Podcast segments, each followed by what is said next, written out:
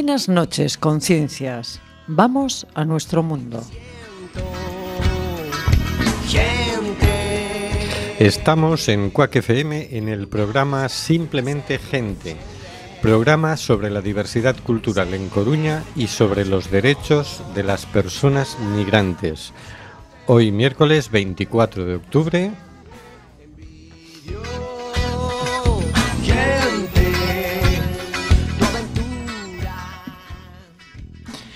Recuerda, nos puedes enviar tus opiniones y comentarios en directo por WhatsApp al 644-737-303 o por Facebook a Simplemente Gente en Cuac FM.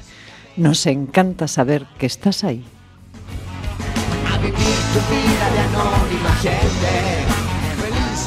Seguimos denunciando los vuelos de deportación de inmigrantes que realiza Europa por medio de las compañías Air Europa, Aeronova y Swifter. No vueles nunca con estas compañías. En esto no han cambiado las cosas con el nuevo gobierno.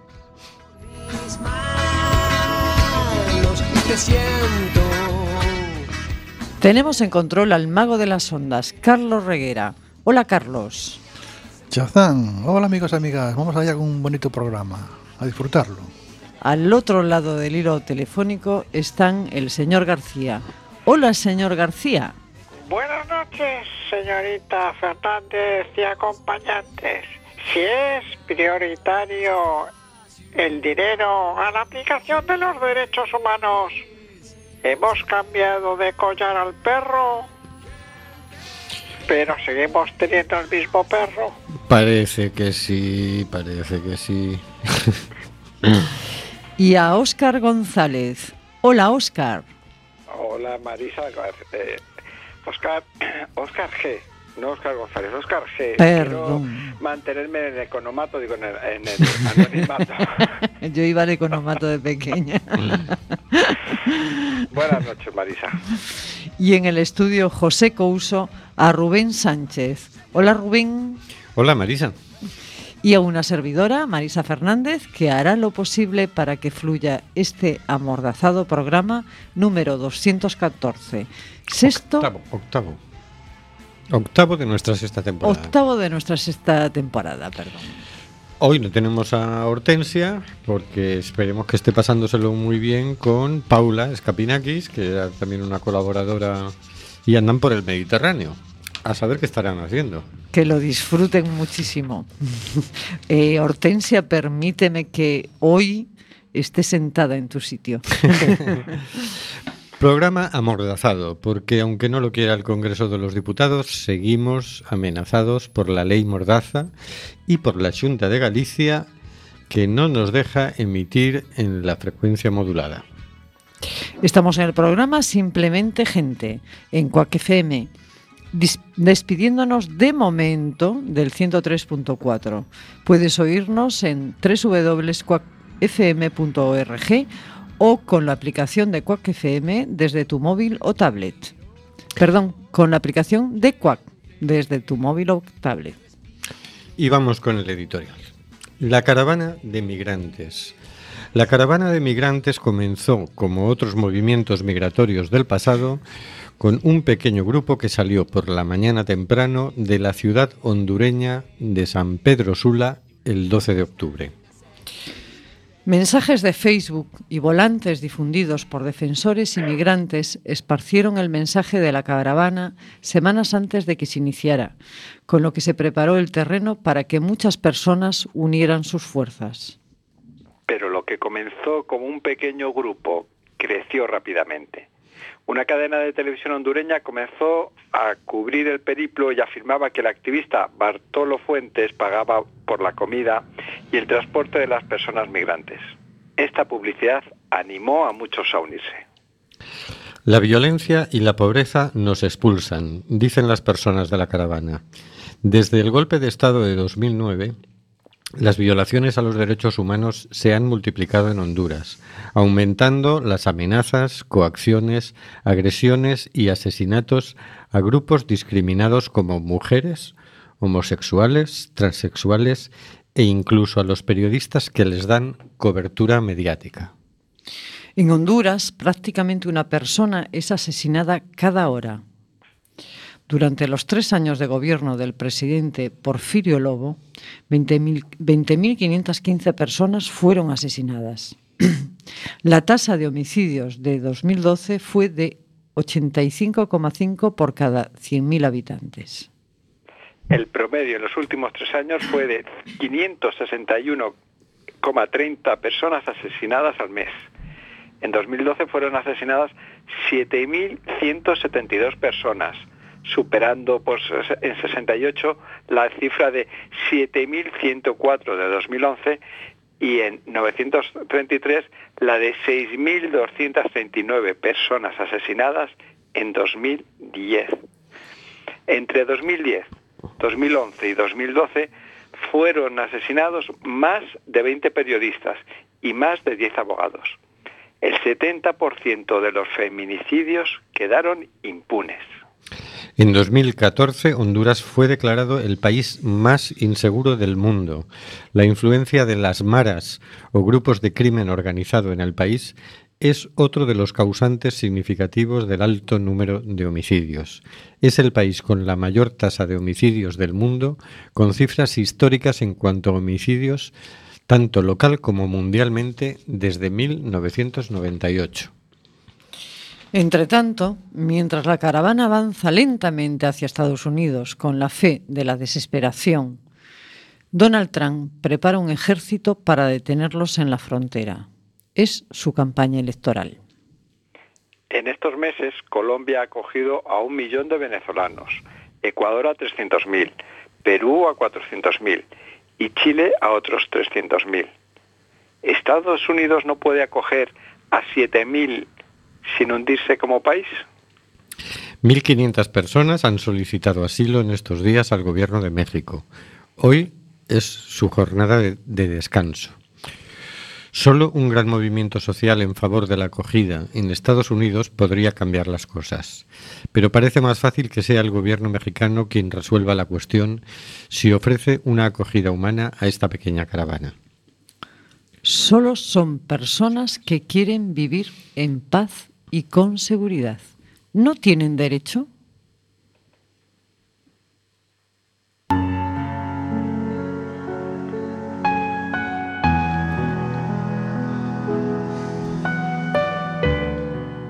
Cositas de la actualidad por el señor García.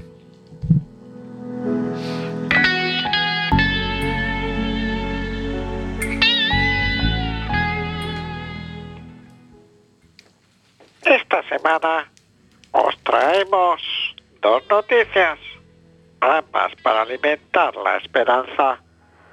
En la primera, Patricia Sessoni escribe en presencia.com, Netanyahu a la espera. En este pedazo de tierra torturada que es Palestina, hoy, por el 22 de octubre, ha habido un éxito parcial del derecho contra la arrogancia del poder y la fuerza. Eso al menos es lo que puede deducirse de la declaración del primer ministro israelí sobre el intento de demoler la aldea Kam al-Hamar en la ribera occidental. Parcial porque la decisión de demoler el pueblo, que se había hecho famoso por su escuela de gaucho, no fue abandonada, sino suspendida. Mientras tanto, los habitantes y sus patrocinadores internacionales, incluidos israelíes, están celebrando porque la suspensión de la demolición se percibe con razón que alguien o algo ha, detenido las manos de la arrogancia ilegítima y el poder abrumador del Estado judío. De hecho, hasta hoy Israel nunca se ha detenido ni a los llamamientos de la ONU ni a la condena moral de la sociedad civil. Si acaso ha negociado, cediendo uno para obtener 100, y así esta vez sería la primera vez. Esto es lo que marca la victoria de los habitantes y de la organización no gubernamental que los apoyó y siguió apoyándoles con una determinación y generosidad que envía un mensaje capaz de volar más allá de la pequeña aldea Kamahamar y comunicar al mundo que la lucha por la justicia, incluso en su forma no violenta, a veces gana. Pero nos preguntamos, ¿se limita Netanyahu a esperar las voces de la disidencia que le han llevado a la deshonra de la noticia con posibles acusaciones de crímenes de guerra y luego, una vez inactivos, proceder con su intención ilegítima? ¿O ha evaluado como realmente posible las sanciones previstas por el alto representante de la Unión Europea y no quiere crear un precedente que pueda debilitar el abrumador poder de su país, obligándolo a respetar el derecho internacional. O quizás esta eh, otra hipótesis posible, Netanyahu está considerando qué obtener a cambio de este fracaso. Por supuesto, a cambio, no pedirá poder construir otros asentamientos porque los construye de todos modos y siempre fuera de la legalidad internacional. Pero mientras tanto, se está celebrando en cada Hamad que se está celebrando a los colonos con una mirada atenta, ya que al estar fuera de la ley podrían volver a su vandalismo, protegidos por el ejército, para intimidar a la población y forzarla a aceptar la evacuación. Lo que Netanyahu puede haber entendido pero los forajidos de los asentamientos ilegales aún no lo han hecho, es que la comunidad de Jabalín, apoyada por Viento de la Tierra y la sociedad civil internacional, no se deja intimidar. Y los comunicados del portavoz de la aldea no dejan ninguna duda al respecto. Las próximas semanas nos dirán si Netanyahu está estancado o si esta vez la ley ha vencido a la fuerza, dando un mensaje de esperanza que concierne no solo a la comunidad jabalín, sino a toda la comunidad humana. En este caso podríamos decir que viento de la tierra era un viento lo suficientemente fuerte como para romper la ley del mar fuerte. Termina diciendo esta primera noticia. La segunda la traemos del continente africano donde Nicolás Valdés escribe en prensa latina, cristianos y musulmanes egipcios se unen en un rezo por la paz. Devotos cristianos y musulmanes se unieron el pasado 19 de octubre en un único rezo en el Sagrado Monasterio de Santa Catalina en el Sinaí, como parte del cuarto foro anual internacional por la paz, pray together. Aquí oramos juntos. Mientras escuchaba el llamado a la oración del viernes al mediodía en la mezquita del Valle Sagrado, también sonaron las campanas de Santa Catalina convocando a los cristianos a la oración. El ministro egipcio de Asuntos Religiosos, Mohamed Bottar, pronunció el sermón musulmán de los viernes en la mezquita mientras que el arzobispo Dimitrios Damellanos predicó a los cristianos. El foro que organiza cada año el monasterio de Santa Caterina cuenta con la participación de delegados de todo el mundo, incluidos en esta edición más de 20 embajadores acreditados en el Cairo, así como los ministros nacionales de antigüedades, cultura y turismo.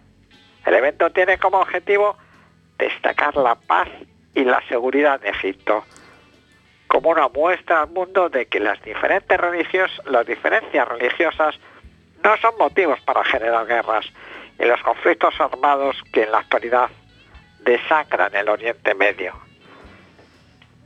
El gobernador del sur de Sinai, Caleb Fouda, dijo que el foro tenía como objetivo difundir un mensaje de paz y seguridad en todo el mundo desde una de las áreas más sagradas del planeta, donde se encuentran las tres religiones monoteístas más practicadas. El ministro de Antigüedades, Caleb el Enani describió por su parte al Sinaí como una fuente de inspiración que ha irradiado a través de las civilizaciones tanto a nivel regional como mundial. El monasterio de Santa Catalina combina el judaísmo, el cristianismo y el islam. Esto es lo que podríamos llamar el genio de Egipto y el reflejo de una armonía entre los seguidores de diferentes religiones, señaló el titular. El monasterio de la transfiguración, como también se le conoce al templo cristiano, está construido donde la tradición bíblica supone que Moisés vio la zarza que ardía sin consumirse. Se trata de, unos de los monasterios más antiguos que continúan habitados. Contiene una distinguida basílica construida en el año 530 a.C. por el emperador bizantino Justiniano. En 2002 fue declarado Patrimonio de la Humanidad por la Organización de las Naciones Unidas para la Educación, la Ciencia y la Cultura. Bien. Pues tenemos dos, dos noticias diferentes, pero las dos muy interesantes, ¿no?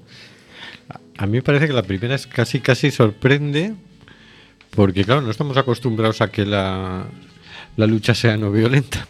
Entonces resulta que simplemente se resisten a, a, a que los echen de la aldea, pero no hay ninguna agresión. Y entonces los otros mm, de repente no encuentran la excusa para liarse a tiros. Y, y paralizan la acción, ¿no? Es curioso el asunto. A lo mejor es que tenemos que practicar más ese tipo de respuestas, ¿no? Y a lo mejor somos sorprendidos. A Gandhi le salió bastante bien.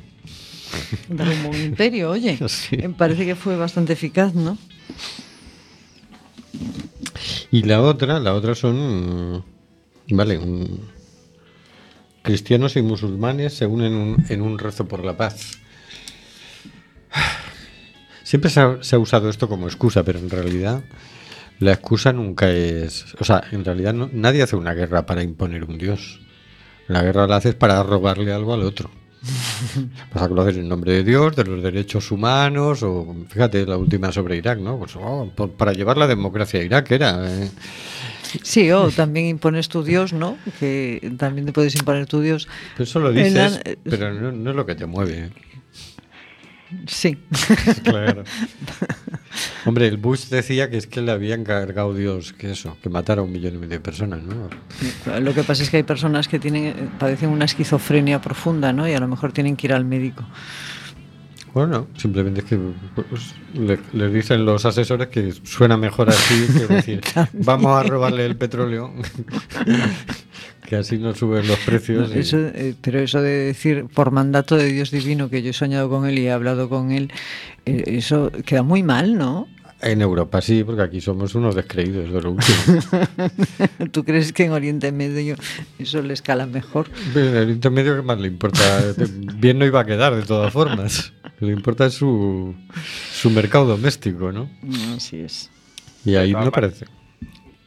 Sí, sí, no, acaba, acaba. Que ahí no parece que le fuera mal, ¿no? Que voy a decir yo que de todas maneras siempre queda mejor hacer una guerra donde hay un, un malo al que al que castigar y al que someter. Eh, si es por quitar el petróleo, por quitar el oro, el uranio, lo que la materia prima correspondiente, ahí quién es el malo, pues el que viene a invadir, ¿no? Pero si buscas un malo y haces una argumentación, pues que se, vea- se vea o parezca cercana, y la, la cosa de las religiones, pues yo creo que desde antes de 1492 estaba muy presente en el conflicto de las religiones como, como polarizar y como hacer bandos, pues ahí está.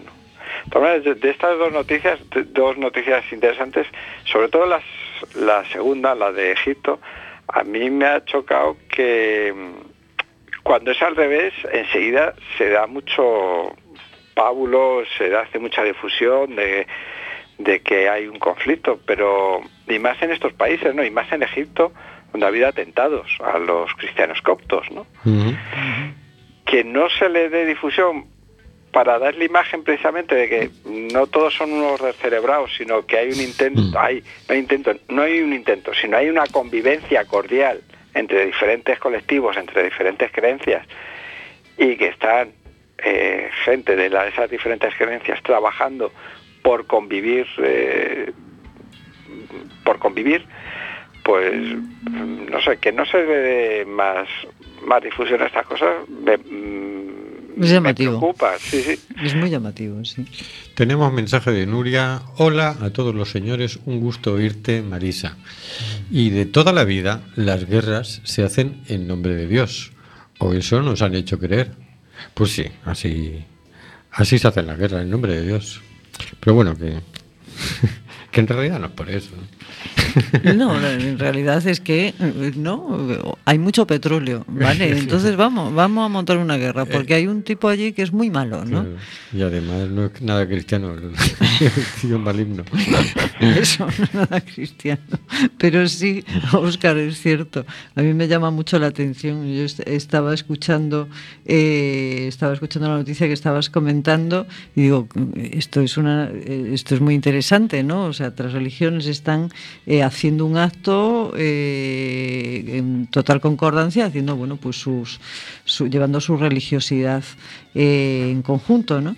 Y yo no lo he escuchado, hoy he escuchado el telediario, el de la una en concreto creo que fue, y esta noticia no estaba en ningún lado. Ayer también escuché algún telediario, no sé en dónde, y tampoco escuché esta noticia, ¿no? Escuché muchas muertes, muchas desgracias, pero nada tan positivo como este. Es curioso, muy llamativo. Sí, sí, sí. Bueno, es que hoy, lo- hoy- a día de hoy los telediarios es lo que en la época de cuando peinaban melenas se diría el caso. O sea, tenías periódicos normales, deportivos y el caso. Sí, sí. Querías sangre, destrucción, muerte, descuartizados y ovnis, te comprabas el caso. Pues Mm. yo creo que todos los telediarios se han convertido eh, en el caso. Sí, es que estas. Sí, sí, en medio telediario son... Sucesos, sí, Sucesos. sí. Y la cosa es que esto da esperanza, ¿no? Da futuro, da esperanza, da ánimo para, para decir, oye, eso son cosas interesantes. Y eso no interesa, ¿no? Que se difunda, que se den noticias sobre ello. Yo de todas formas pienso que tiene que estar pasando en los creyentes de todas las religiones, como cada vez tenemos más a la vista eh, personas de otras culturas, de otras religiones con las que convivimos, que es un- los creyentes tienen que estar un poco reubicándose frente a esa situación, ¿no? Porque como ves que este es una buena persona, que quiere vivir en paz, que quiere a su familia igual que tú, que tal. mm, tiene de- la convivencia yo creo que lleva a la tolerancia, ¿no? Siempre queda un residuo de gente que son los que se creen en posesión de la verdad absoluta, pero bueno, eso también les pasa a los no creyentes, ¿no? Sí. que pues hay gente que no le da para mucho más la neurona. Se cree que él lo sabe todo y sabe la verdad y los demás están equivocados. ¿Qué le vamos a hacer? Mm, No todo el mundo tiene el mismo coeficiente intelectual. Esto es un hecho. En fin, estamos en el programa Simplemente Gente y vamos a escuchar una canción que se llama Multiviral de Calle 13.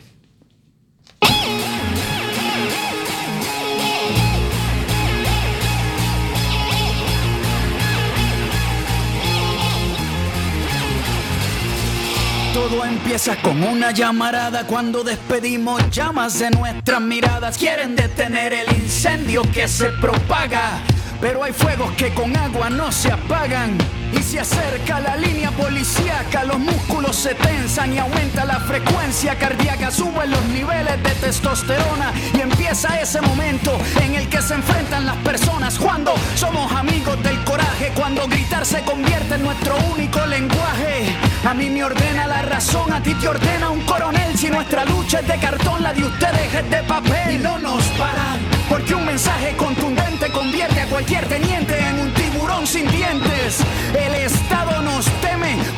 mismo tiempo somos 132 y 15 M si la prensa no habla. Nosotros damos los detalles, pintando las paredes, con aerosol en las calles. Levanto mi pancarta y la difundo con solo una persona que la lea. Ya empieza a cambiar el mundo.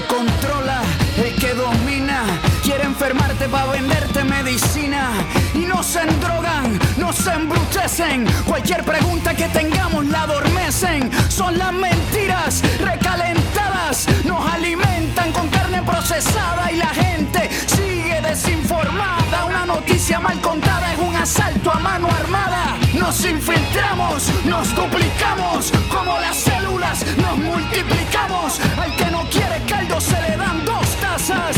Somos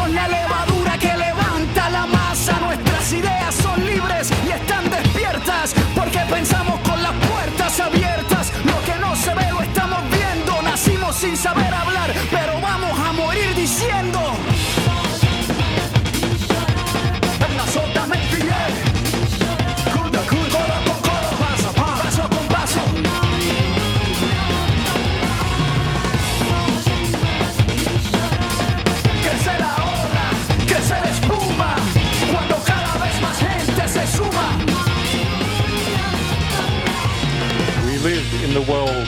propaganda. But where you think you are strong, you are weak, weak. Your lies tell us the truth we will use against you. Your secrecy shows us where we will strike. Your weapons reveal your fear for all to see. From Cairo to Quito, a new world is forming. The power of people armed with the truth.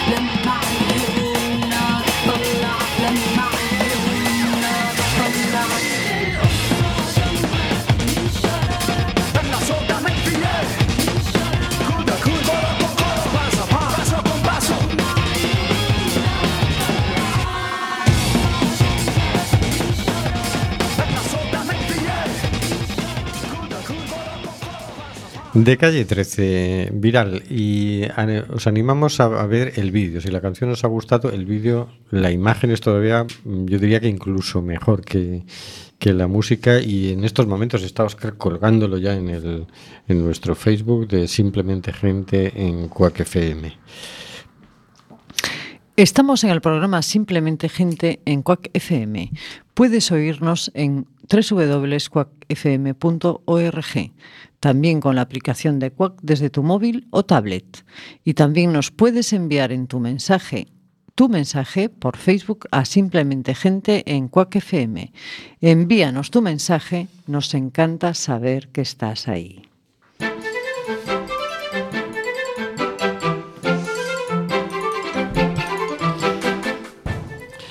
Otras cositas de la actualidad por Marisa Fernández y Rubén Sánchez.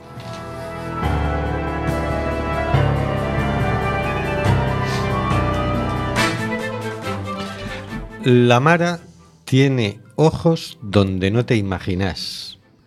¿Por qué miles de hondureños huyen en la caravana migrante?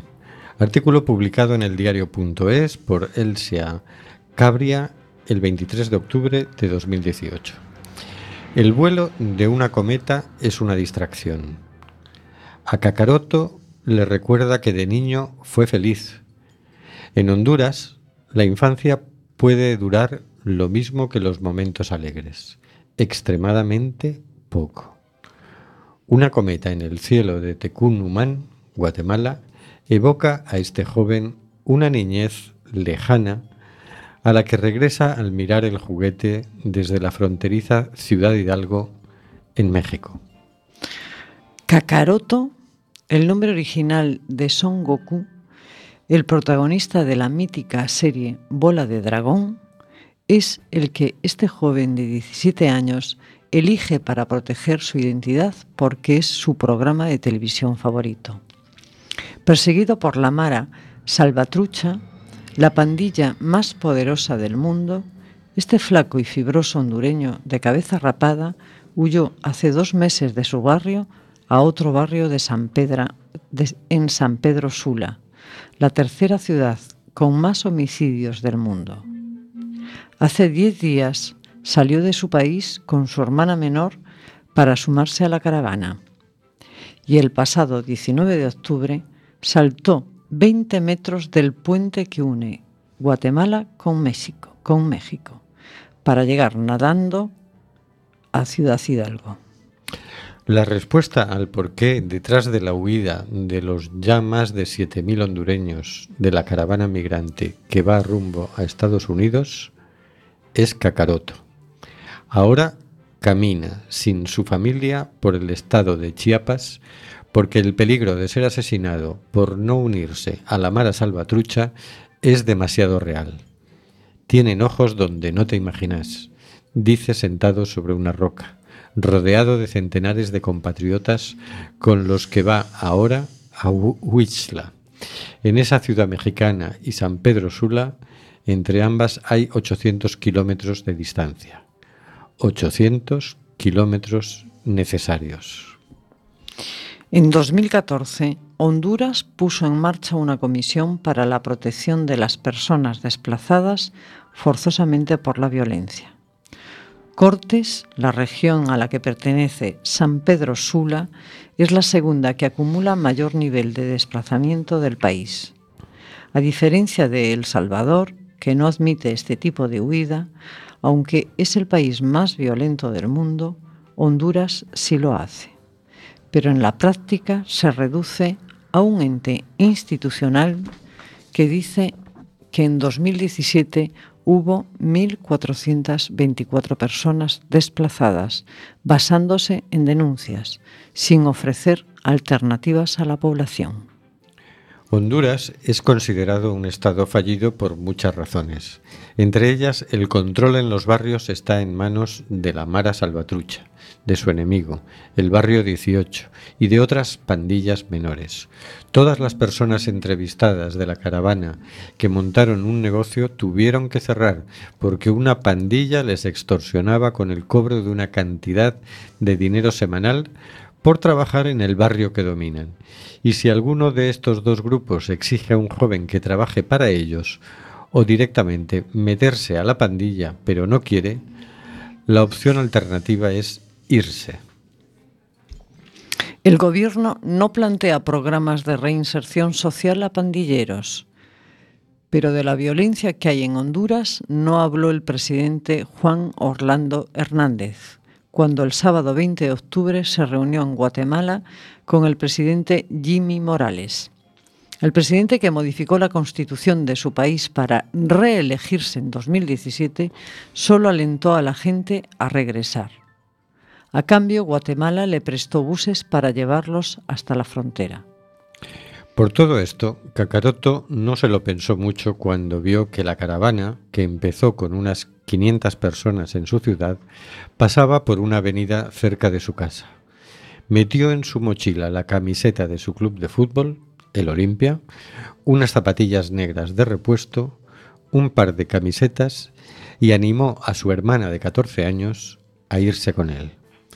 A su madre la avisaron cuando pasaban por Ocotepeque, a cinco horas de su casa. Pasaron ocho días hasta que pidió prestado un móvil en Ciudad Hidalgo para avisar a una amiga de la familia de que estaba bien. Cuando tenía 11 años, la Mara asesinó a su hermano de 19 por no unirse a ellos. A los 14 la pandilla empezó a molestar a Kakaroto. El verbo molestar en este contexto significa que le pidió que fuera pandillero, pero él nunca quiso. Como ellos saben que uno es pobre, si te, si te negas, te dicen, dele, sabemos todo de vos, dónde vivís, quién es tu familia, ellos saben todo. Él siguió evitándoles como pudo y como dice que se le dan mal los estudios, pasó tres años vendiendo lichis y limpiando patios de vecinos. A mi hermana también la querían casar, la Mara. Casar como sinónimo de convertirla en novia a la fuerza de un pandillero. Cuenta con su torso desnudo mientras escurre el agua de su chándal después de haber saltado del puente fronterizo a México. El día que le, que le tocó encargarse de reconocer el cadáver de su prima de 15 años, dice, fue el más horrible de su vida. Ella cometió el error indica con los ojos empañados para explicar que la Mara la asesinó porque se quedó con el dinero de una extorsión. El cuerpo estaba boca abajo, colgando de una valla, con la cara desfigurada. La reconoció,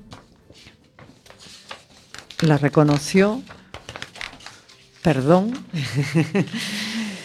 por un tatuaje. Es la desdicha de enfrentarse a donde uno nace. Dice mientras mete en la mochila las zapatillas rojas y rotas con las que ha recorrido tres países. A diferencia de El Salvador y Guatemala, las pandillas en Honduras aún incorporan mujeres a sus filas y les permiten hacerse tatuajes. Hoy en día los pandilleros que no están presos y operan en los barrios no son hombres mayores, tienen 16, 18, 21 años, tienen la edad de Kakaroto. En un país en el que casi la mitad de la población es menor de edad, donde el salario mínimo es de 350 euros y la mayoría de la gente tiene im- empleo informal, la capacidad de seducción económica de la pandilla es enorme. Hace dos meses, Kakaroto cometió su propio error porque no encontraba trabajo para comer. Aceptó llevar unas armas de una casa a otra dentro de su barrio, la colonia Reyes Caballero, en San Pedro. La, la Mara le pagó y le animó a unirse a ellos, a tatuarse con ellos, después de conseguir las monedas justas para que su hermana comiera un día. Tuvo que huir a otro barrio ese día. Ahora el cuerpo sin tinta de Kakaroto es un acto de resistencia. Si fuera deportado, él no regresaría a su barrio, ni a su ciudad. Él sabe que ya sucedió antes. Personas indocumentadas que son obligadas a regresar y el mismo día son asesinadas. Esto es la caravana de migrantes. Esto es la caravana de inmigrantes.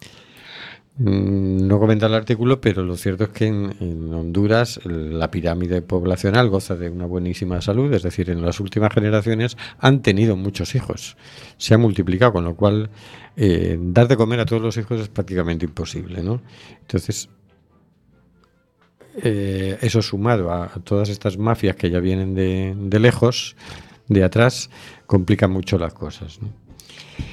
Y bueno, no parece que el gobierno hondureño sepa resolver el Mm, tema. no sé si se lo plantea algún momento o él está en en el negocio también de las maras. Estoy a lo mejor diciendo una barbaridad, pero es, es mm, sorprendente y es muy fuerte, ¿no? Nos dice Nuria, cuesta intentar, solo intentar, imaginar cómo se puede vivir con tanta violencia y tan poco futuro. Efectivamente.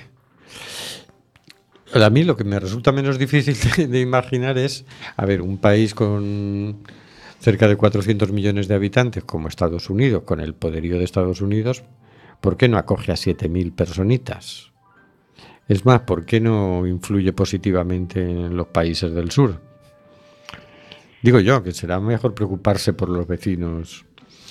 Pero bueno, Sí. dado el caso, dada la situación explosiva que vive Honduras de desastre, yo creo que lo normal sería acogerlo. Es decir, 7.000 personas es una broma. Efectivamente, Si pero, eso bueno, nos entra a nosotros en patera en dos fines de semana. pero sabemos que eh, los gobernantes y, e intereses sí, de Estados Unidos eh, de solidarios tienen muy poco, ¿no? A mí, Sí, una, sí.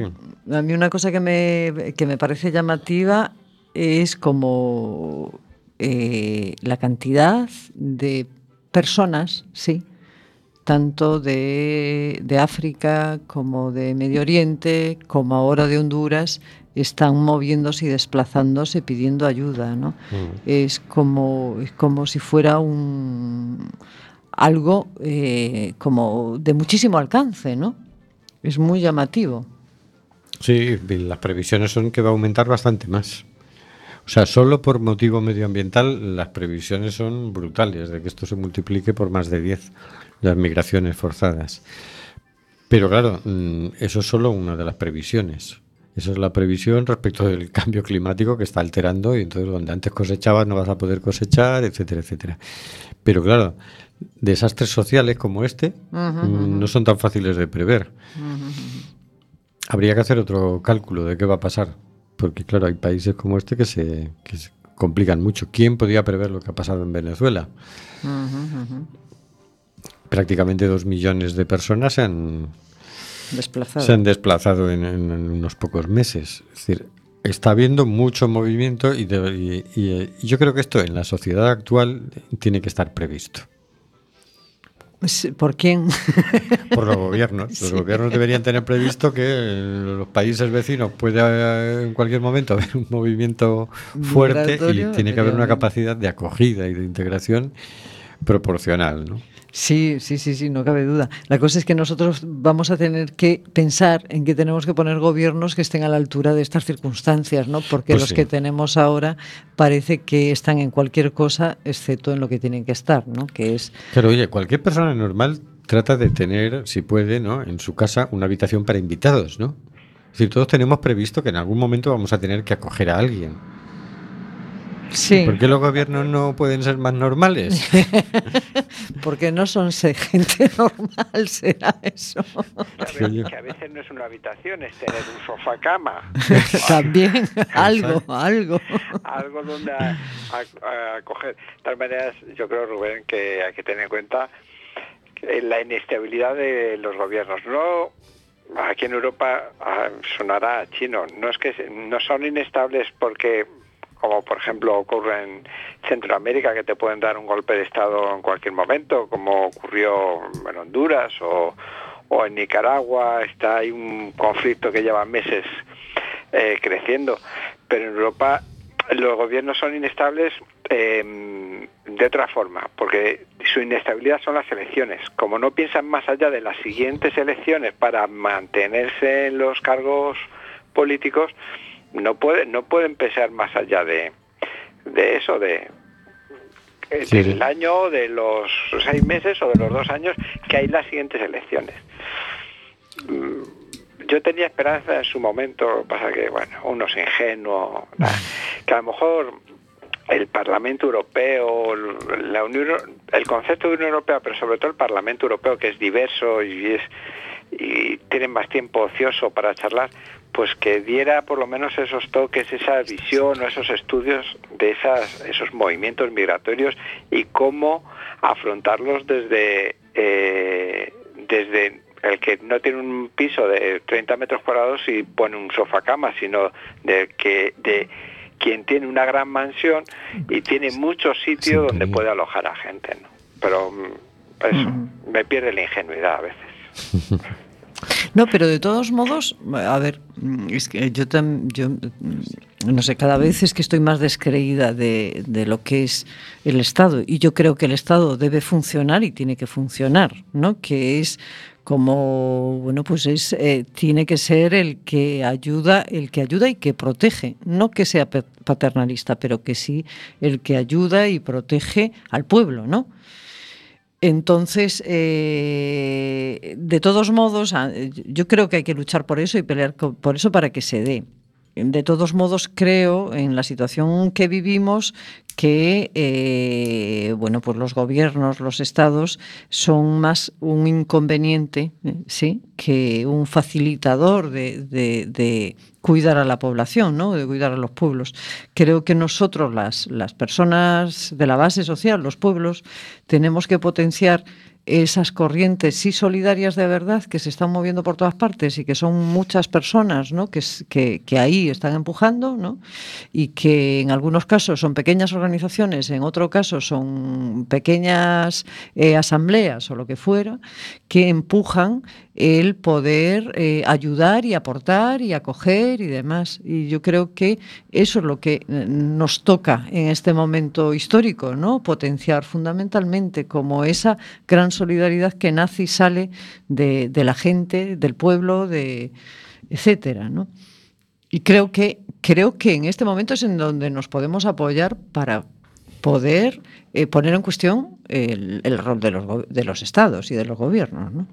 Nos dice Nuria, eh, ¿desde cuándo los gobernantes hacen cosas normales? Tien- Tienes razón. tienes razón. Son como la retrasadilla, eh, como el siempre van por detrás de la gente. Es decir, mientras la gente normalmente resolvemos nuestros conflictos hablando, acalorándonos un poco como mucho, pero si llegara el caso, pues pidiéndole a un juez que a ver quién tiene razón, ¿no? denunciándonos y tal, ellos dicen, no, no, te vendo 400 bombas para que mates a la gente que te haga falta. Y, y el otro va y mata gente. Tú dices, oye, esto no lo hacemos la gente normal, esto lo hacen los gobernantes, ¿no? Efectivamente. Bueno, vamos a escuchar una canción que se titula, que es la canción de la caravana de migrantes hondureños.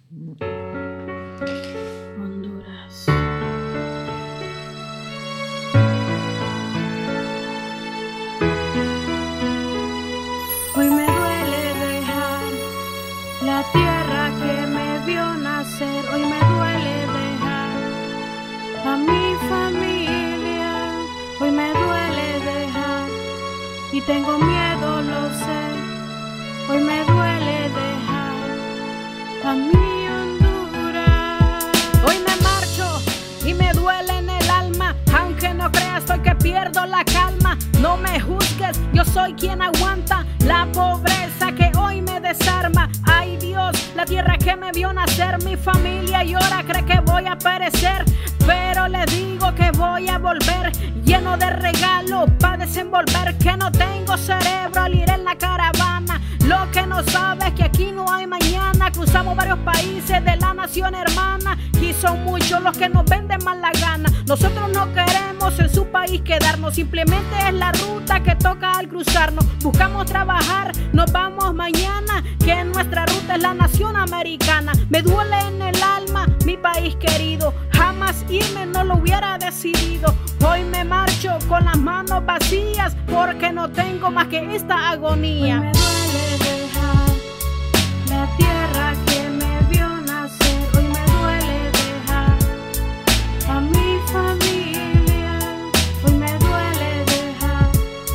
Tengo miedo, lo sé. Hoy me duele dejar a mi Honduras. que no tengo cerebro al ir en la caravana. Lo que no sabes es que aquí no hay mañana. Cruzamos varios países de la nación hermana. Y son muchos los que nos venden mal la gana. Nosotros no queremos en su país quedarnos. Simplemente es la ruta que toca al cruzarnos. Buscamos trabajar, nos vamos mañana. Que nuestra ruta es la nación americana. Me duele en el alma mi país querido. Jamás irme no lo hubiera decidido. Me duele dejar la tierra que me vio nacer. Hoy me duele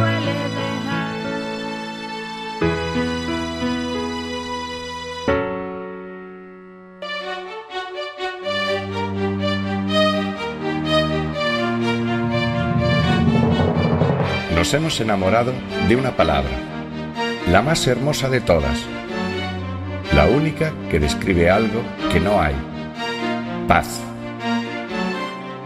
Nos hemos enamorado de una idea, la única que cuenta de verdad, llevar la paz y la no violencia por el mundo. Y lo estamos haciendo, con la mayor marcha mundial que la humanidad haya conocido jamás. La marcha por la paz y la no violencia. Un recorrido que pasará por más de 100 países, 6 continentes, con la participación directa de millones de personas. La realización de la Segunda Marcha Mundial, que comenzará el 2 de octubre del 2019 en Madrid y durará hasta el 8 de marzo de 2020, se anunció en el marco de las Jornadas por la No Violencia que se celebraron del 15 al 18 de noviembre pasado en Madrid. En la ponencia Desarme y Seguridad, Julio Rodríguez, ex jefe del Alto Estado Mayor del Ejército de España, manifestó. Lo que me gustaría es transmitir el mensaje que siempre está asociado al militar, de resaltar que esta es una profesión en la que se entrena y se tiene que estar preparado para utilizar la máxima expresión de la violencia, pero el objetivo último es lograr no tener que utilizarla nunca. A mí se me ha acusado muchas veces de cierto antimilitarismo, porque estoy en contra de la supremacía militar sobre lo civil, cosa que es anticonstitucional. Por eso me defino como antimilitarista para luchar contra ese militarismo en el que hay civiles y militares que utilizan el militarismo para hacer política. Y ese sería el último recurso, el último recurso a utilizar cuando ha fallado todo, cuando ha fallado precisamente la política. En el panel La Tierra, Casa de Todos, agotamiento de recursos y calentamiento global, participaron el diputado de Podemos Pedro Arrojo, Berta Iglesias de Ecologistas en Acción y Tiziana Volta de Mundo sin Guerras y sin Violencia de Italia. Pedro Arrojo manifestó, en la preparación de la Segunda Marcha Mundial, mi sugerencia es que se tome en consideración poner en el debate el tema de la justicia ambiental. Hoy un mundo en paz no se puede entender sin los componentes de la sostenibilidad ambiental, sin la viabilidad presente y futura de la vida en el planeta. Berta Iglesias subrayó la urgencia del tema, ya que si bien se empieza a reconocer que la problemática de la crisis medioambiental existe, no se toman suficientes medidas según las demandas del ecologismo social. Tiziana Volta manifestó, quiero contar un pequeño testimonio de lo sucedido después de la primera marcha mundial en Italia, en una provincia de Brescia que es muy particular, pues está la base militar de Gedi de la OTAN, donde hay 20 bombas nucleares. El proyecto que se creó se llama Biodiversidad no violenta. En la, ponencia presentación de la Segunda Marcha Mundial por la Paz y la No Violencia, Rafael de la Rubia, de Mundo sin Guerras y sin Violencia, hizo un recorrido sobre los años que sucedieron a la Primera Marcha Mundial. Allí se trató de fundamentar sin hacer o no una, si hacer o no una segunda marcha.